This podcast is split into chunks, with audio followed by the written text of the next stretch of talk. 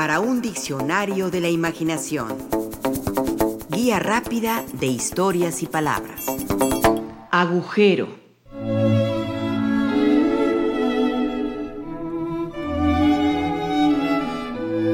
El poeta jalisciense José Rosas Moreno fue un destacado fabulista, muy leído en el siglo XIX. A él se deben estos versos que agrupó bajo el título de El ratoncillo ignorante, y que esto cuentan a manera de un relato más propio para niños y niñas. Un ratoncito pequeño, sin malicia todavía, al despertar de su sueño, se sentó en su cuarto un día. Delante del agujero, sentado un gatito estaba, y con tono salamero así al ratoncito hablaba. Sal, querido ratoncillo, que te quiero acariciar. Te traigo un dulce exquisito que te voy a regalar. Tengo un azúcar muy buena, miel y nueces deliciosas. Si sales a boca llena, podrás comer de mil cosas. Miau. El ratoncillo ignorante del agujero salió y don gato en el instante a mi ratón devoró.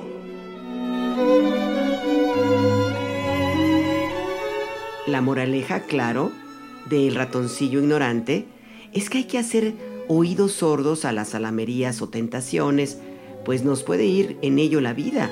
¿O acaso una enseñanza para aprender, como bien lo dijo el filósofo antiguo Plauto?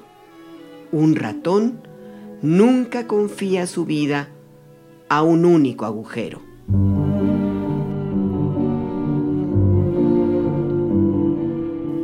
Hablamos de agujeros, que son huecos u horadaciones en las superficies de las cosas. Un hoyo en la roca o un árbol por donde se esconda una araña, o una perforación en la tubería por donde salga una rata espantosa.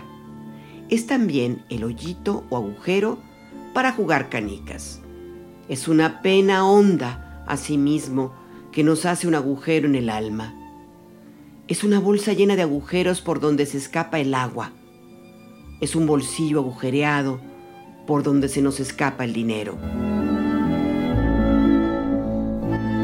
El diccionario nos dice que un agujero es una abertura de forma más o menos redondeada que atraviesa algo de un lado a otro o que se forma en una superficie. Sinónimo en ocasiones de hoyo, abertura, cavidad, la palabra agujero está vinculada con la palabra aguja. En sus inicios, esta palabra hacía referencia a un objeto hueco que servía para guardar agujas. Con el paso del tiempo, empezó a usarse al referirse a todo tipo de huecos, cavidades, hoyos, con una abertura al exterior.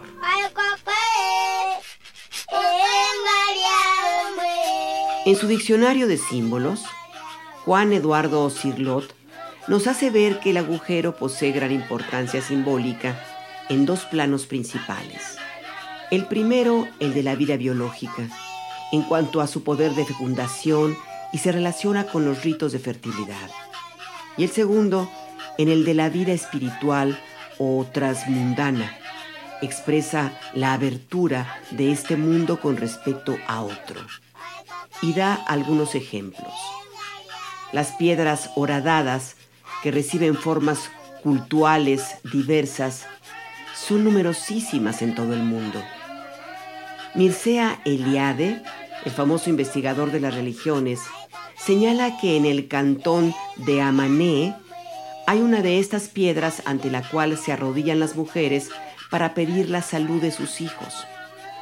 Aún en la actualidad, las mujeres estériles de Pafos pasan a través del orificio de una piedra.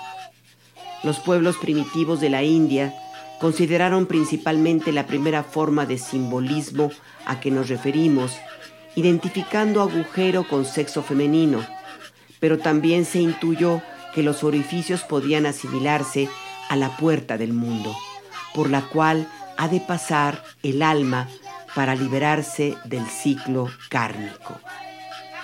En la Briadarayanka Upanishad Se dice que cuando un ser humano deja este mundo, se encamina hacia el aire y el aire se le abre con la amplitud de la rueda de un carro.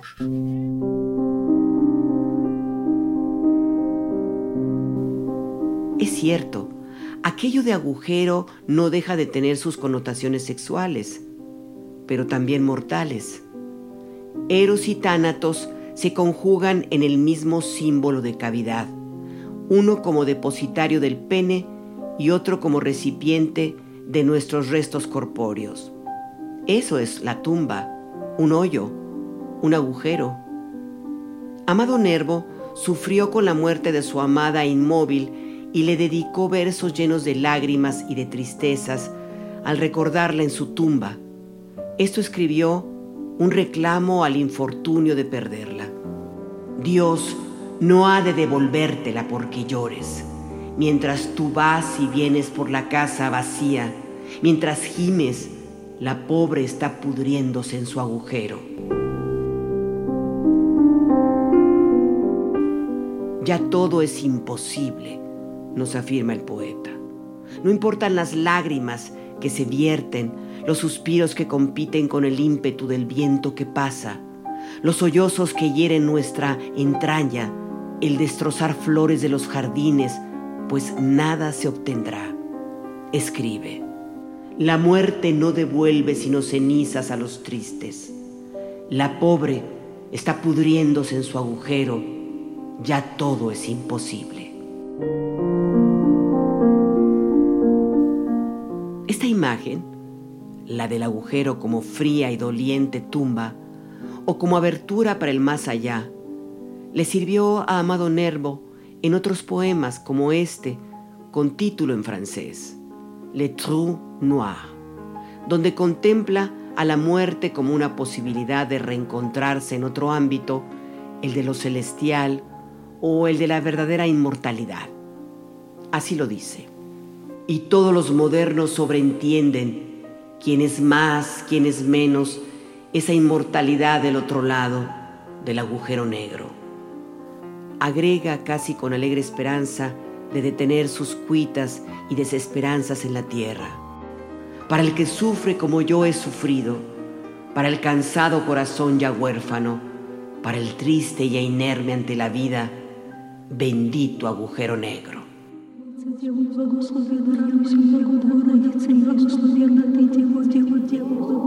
La muerte de los seres queridos, es cierto, nos deja agujeros en el sentimiento, en el corazón, en el alma.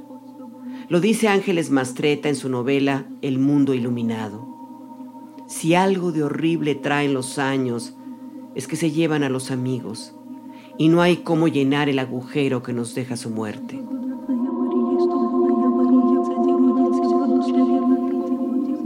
Agujeros del ser arrojado al mundo, con sus preocupaciones y sus angustias, sus muertes y sus misterios, son de los que habla la escritora francesa Marguerite Duras al enfrentarse también a la página en blanco.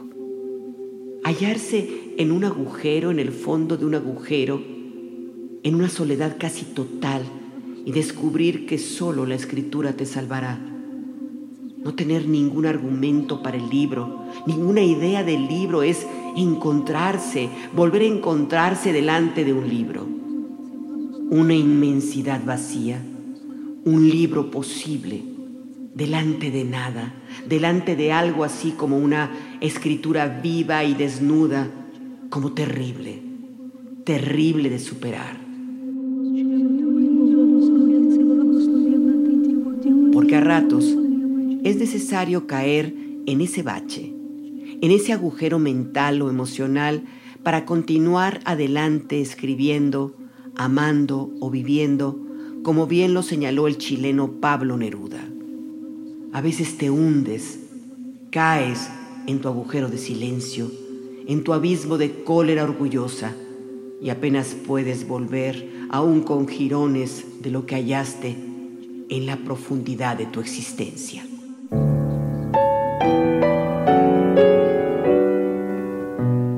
Recordar, finalmente, que todo puede caber en un agujero. menos otro agujero. Y que los agujeros son para usarlos, cubrirlos, taparlos, aprovecharlos como lugar de gozo, de guarida, de acechanza o de misterio y grandes fuerzas cósmicas, como los agujeros negros que abundan en el espacio.